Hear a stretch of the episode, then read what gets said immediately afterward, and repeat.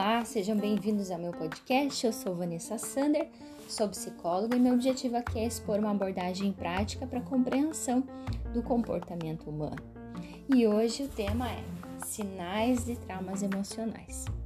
Nós vivemos em um mundo em que a gente está lidando com a ignorância, com a consciência, com a sombra, com a luz.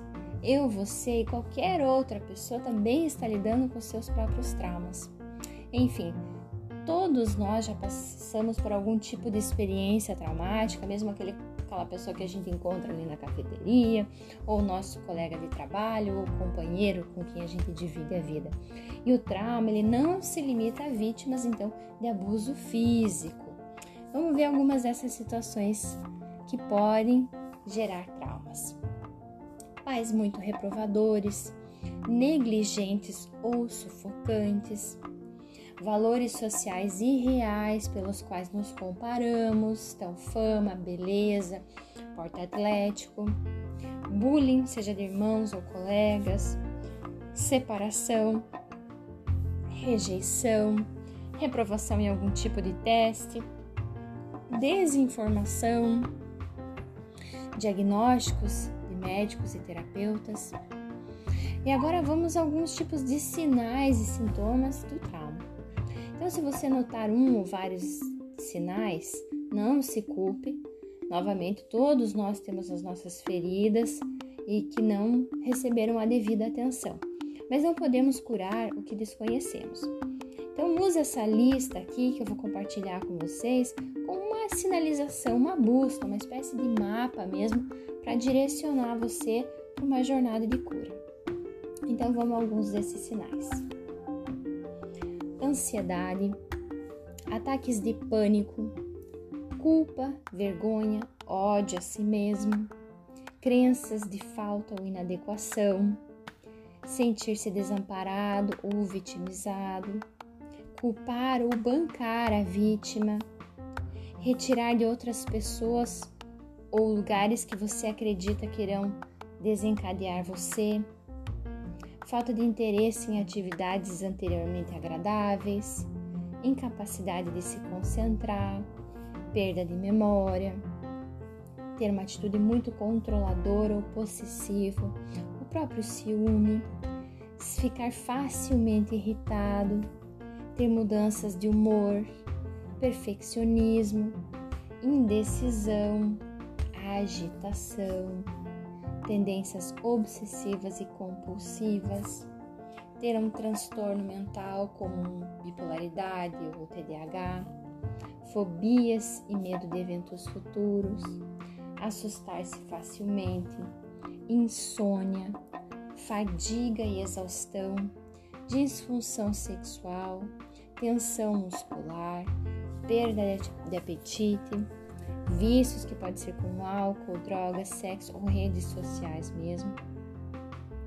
Lembra-se que essa jornada de cura para o trauma é uma jornada de médio ou longo prazo, vai exigir investimento de tempo, investimento de consciência, de presença, tá?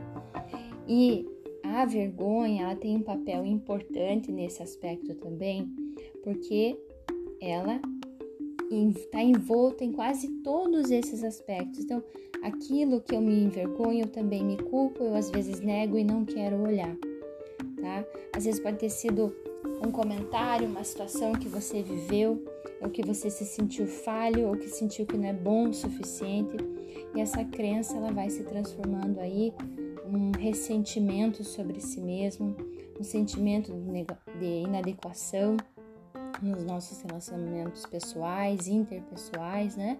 Podendo virar até uma depressão. Então, essa tensão, esse essa, é, estado de alerta e medo em relação a novos ambientes, ambientes de trabalho, relacionamentos também. Se você identificou então alguns ou muitos desses sinais, considere buscar uma ajuda terapêutica urgentemente. Inclua aí na sua rotina mais consciência sobre as suas ações, treine o estado de presença, essa vigília constante mesmo. Procure se instruir, explorar temas de autoconhecimento e desenvolvimento pessoal. Inclua também é uma coisa que eu gosto de usar muito, é ter um diáriozinho para incluir anotações sobre aquilo que eu quero mudar, sobre o que precisa ser alterado e pelo que que eu vou mudar isso, como eu vou fazer isso. É quase como uma espécie de projeto a médio e longo prazo. Então é bacana, a gente vem com tão pouco tempo para essa vida que a gente exerça a cada dia mais consciência e tenha mais atitudes adequadas àquilo que a gente quer deixar para trás, efetivamente de uma forma saudável, para se tornar cada vez mais aquilo que realmente a gente pode ser e que a gente sabe que consegue construir. Então, negar os nossos traumas nunca vai solucionar o problema. A gente precisa realmente ir desatando cada um desses nós e incluir todas as nossas partes, sobretudo né, as partes da nossa história, sobretudo aquelas também que a gente não gosta tanto, mas que ajudaram na construção do nosso ser. Ok, pessoal, se você gostou, compartilhe com seus amigos e se quiser me conta o que você achou enviando um direct para o meu Instagram, arroba psicóloga Vanessa Sander. E para maiores informações profissionais e cursos, acesse www.psicologavanessasander.com.br.